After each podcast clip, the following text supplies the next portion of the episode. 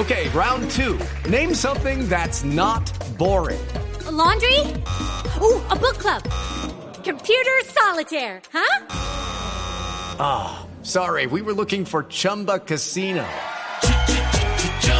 That's right. ChumbaCasino.com has over 100 casino style games. Join today and play for free for your chance to redeem some serious prizes. ChumbaCasino.com. No purchase necessary. Full prohibited by law. 18 plus terms and conditions apply. See website for details. Ahora el gobierno afina Corona App para que allí estén la evidencia de las pruebas PCR, las pruebas que certifiquen que alguien tiene un negativo cuando tiene sospechas de COVID. Y con esa Corona App que va a dar el historial clínico, habrá menos posibilidades de hacer trampa. El doctor Víctor Muñoz dirige el DAPRE, que es el Departamento Administrativo de la Presidencia de la República, y coordina este operativo. Doctor Muñoz, buenos días.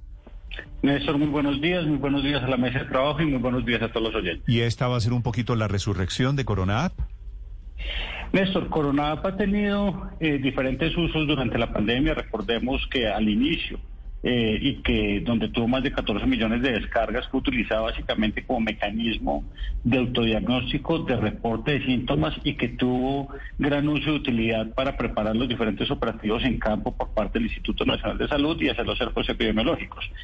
Con el paso del tiempo, pues efectivamente fue evolucionando la pandemia, digamos que ese tipo de reporte, ya con un contagio generalizado en el país, cambia y eh, evolucionó en su momento para reporte al ingreso a los aeropuertos. Recordemos que para hacer los viajes nacionales e internacionales era necesario reportar la información, esto permitía el acceso a las diferentes terminales de transporte. Ya hace algunas semanas esta restricción se levantó en la medida en que hemos venido modificando las diferentes restricciones en el país y eh, se tomó la determinación con el Ministerio de Salud que, dado que Corona tiene pues la construcción y la arquitectura tecnológica que tiene, en ese momento es una herramienta de utilidad para que los viajeros donde deban presentar prueba PCR hacia los países que lo exigen como destino, eh, tengan cargada allí eh, la certificación de prueba PCR negativa, dada la presentación de pruebas PCR falsas que denunció el embajador de Colombia en España ya hace un, par de días. Sí, doctor Muñoz, ¿y cómo se carga Corona con la prueba negativa? ¿La carga el laboratorio o la carga el paciente? ¿Cómo funciona eh, hoy el tema de pruebas en el país? Y esto es muy importante conocerlo y es los laboratorios que hoy día hacen pruebas PCR son laboratorios que están asociados a la red de laboratorios del Instituto Nacional de Salud. Todos los días esta información se carga y va a la plataforma SIS Muestras, que es del Instituto Nacional de Salud, y de allí es que inclusive nosotros sacamos los reportes diarios de número de pruebas realizadas y número de personas con eh, prueba positiva. Entonces, lo que va a hacer Coronap es conectarse directamente a la base de datos de SIS Muestras para evitar intermediación, para evitar manipulación, pero además para que se pueda hacer en tiempo real y desde la base de SIS Muestras se generará el código de si la prueba es negativa o no es negativa. Lo único que tendría que hacer el usuario es desde su aplicación Corona pedirle que genere ese código dimensional que antes se generaba para salir de la casa según las actividades permitidas para que eh, le genere el código indicando si tiene prueba PCR negativa en las últimas 72 horas. Eh, doctor Muñoz, esta es la misma aplicación de la que ha estado hablando el ministro en las últimas horas, el ministro de Salud, que dice que se va a crear una aplicación que permitirá a las personas tener un código QR para ver quiénes se han vacunado y quiénes no, y para eventualmente utilizarlo para entrar a restaurantes, estadios o aeropuertos. ¿Estamos hablando de la misma aplicación y tendrá ese uso? Ese es Digamos que ya otro componente, estamos hablando del componente de vacunación, efectivamente estamos con el Ministerio de Salud evaluando en este momento si exponemos desde Corona ese código QR para las personas que tienen la vacunación y el tipo biológico y la fecha de vacunación, o si sale directamente de la plataforma de vacunas que tiene el Ministerio donde se registran las dosis, que registran las eh, IPS cuando realizan la vacunación, que se llama PyWeb. Eso es algo que estamos terminando de definir técnicamente, pero que ya en los próximos días eh, estará disponible. Sí, doctor Muñoz, sobre los viajeros, ¿Cómo saben las personas cuáles son los laboratorios autorizados para hacerse las pruebas PCR antes de viajar al país? Porque usted puede estar confiado y dice, ah, mire, aquí hay un laboratorio, aquí me hago la prueba y resulta que el laboratorio no está dentro del listado de sis muestras y si no está cargado, pues no pudo viajar. ¿En dónde puede acceder el viajero a ese listado de laboratorios autorizados? Toda la información de la red de laboratorios está disponible en la página del Instituto Nacional de Salud que es, eh, y que se ha venido publicando desde el primer día eh, y que, es información que es pública. Eh, es muy importante y reforzaremos toda esa, esa pregunta, ese mensaje para que esté cargada inclusive desde Coronel la información de cuáles son los laboratorios que hacen parte de la red de laboratorios. Pero doctor Muñoz, hoy ustedes en el gobierno tienen un listado de laboratorios permitidos y un listado de laboratorios perdóneme la expresión, la utilizó ayer el embajador Plata desde Madrid, desde España, de laboratorios chimbos?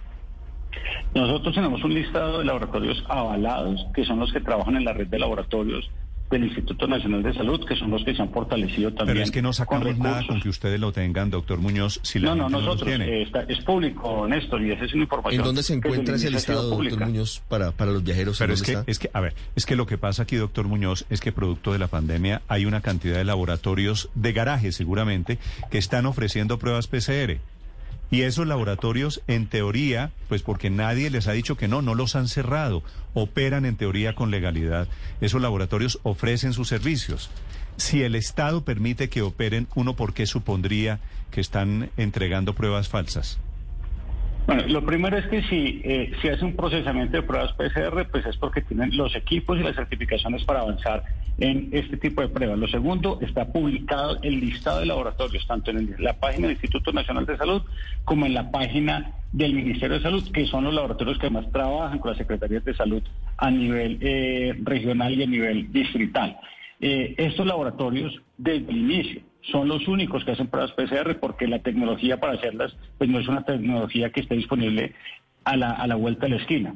Y lo segundo, eh, cualquier laboratorio que efectivamente esté violando la ley de la norma, pues la Superintendencia de Salud hace las respectivas sanciones al respecto. Yo apenas ahora me estoy enterando que hay un listado de laboratorios, digamos, válidos y otros que no son válidos. Hay un listado de laboratorios afiliados y certificados por el Instituto Nacional de Salud no hay un listado de laboratorios no válidos. Eso, pues, laboratorio que no cumpla, pues es un laboratorio que no hace parte de la red. Sí. Doctor Muñoz, ¿cómo se garantiza que los laboratorios carguen oportunamente el resultado de las pruebas en sis muestras? Porque en últimas están los viajeros en manos de los laboratorios.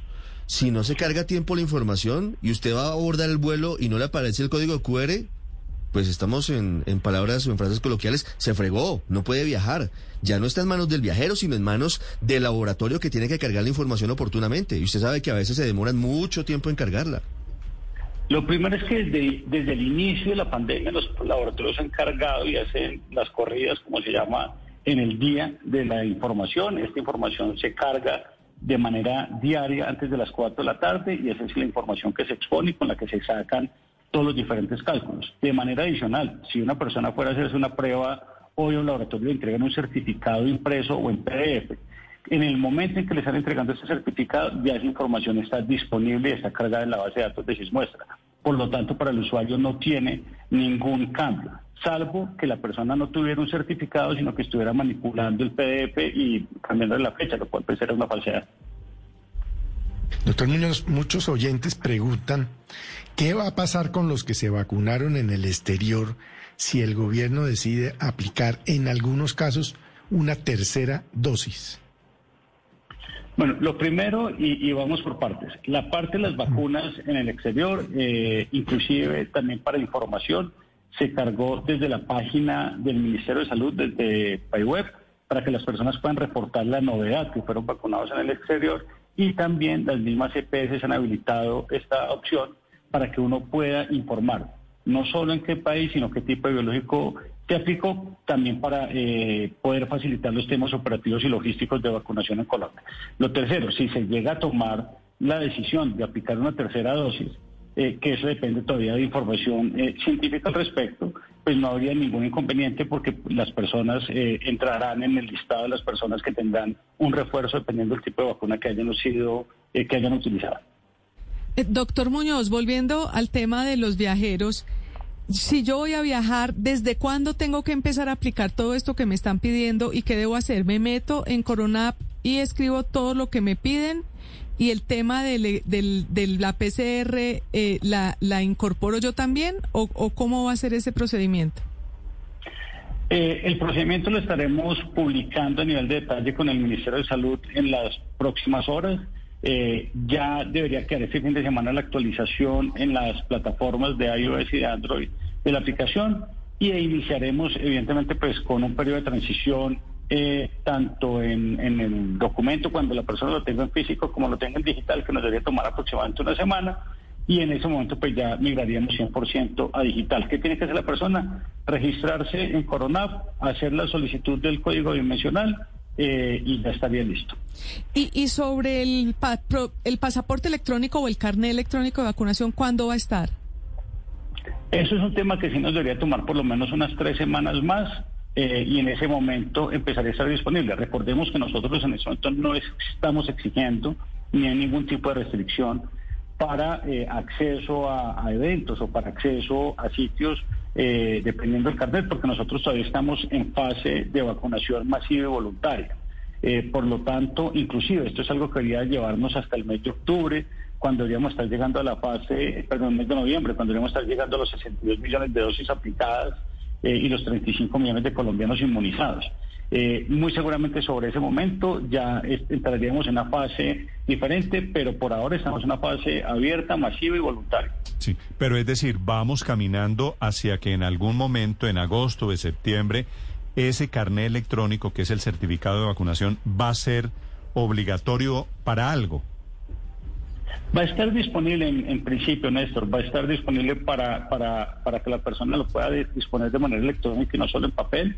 En algunos países ya empezaron tener esta restricción. Las personas que viajan en Europa eh, se los van a exigir en algunos restaurantes. En Israel tienen las mismas restricciones. Entonces lo que empezamos es a disponer de información. A los viajeros les va a servir. internamente no está en ese momento ninguna norma que lo exija. Eh, nos vamos preparando. Digamos que tenemos que tener todas las herramientas disponibles y lo que vamos a hacernos es prepararnos con anterioridad. Mm. Pero mire, doctor Muñoz, que yo estoy entrando a Coronap en este momento pongo, pongo mi nombre, ¿verdad? Y no, no aparece ni que estoy vacunado, ni que me he hecho eh, desde que comenzó la pandemia hasta hoy 23 pruebas PCR, 23, y no aparece ninguna. Entonces... Coronap le reportaría a usted, Néstor, y eso es una muy buena pregunta. Es la base de datos de todas las pruebas que usted se ha hecho está cargada en sus muestras. No había sentido que a usted se le descargue toda esa información en Coronap sino que se le genere el certificado si en las últimas 72 horas, que es el requerimiento que se tiene para viaje, su PCR es negativa. Porque si usted va a viajar hoy, no es relevante si usted tuvo prueba PCR negativa hace seis semanas, hace dos meses o hace seis meses, sino en las últimas 72 horas, que es lo que establece la norma. Entonces, ese es el código que se permitirá generar desde Corona. Y recordemos que, como les mencioné, muy seguramente ya sobre el fin de semana estará totalmente actualizada las nuevas funcionalidades tanto en iOS, en Apple como en Android. ¿A partir de qué momento, si me hago una prueba PCR o de antígenos, queda registrada en Corona App? Queda registrada en sus muestras, descargarla desde Corona eh, debería ser desde el próximo lunes y por eso les digo que tendríamos una semana más o menos de transición en este, en este esquema. Ok, perfecto. Doctor Muñoz, muchas gracias. Néstor, muchas gracias y a la mesa y a todos los oyentes. With Lucky Land slots, you can get lucky just about anywhere. This is your captain speaking. Uh, we've got clear runway and the weather's fine, but we're just going to circle up here a while and uh, get lucky. No, no, nothing like that. It's just these cash prizes add up quick. So I suggest you sit back, keep your tray table upright, and start getting lucky. Play for free at LuckyLandSlots.com. Are you feeling lucky? No purchase necessary. Void where prohibited by law. 18 plus terms and conditions apply. See website for details.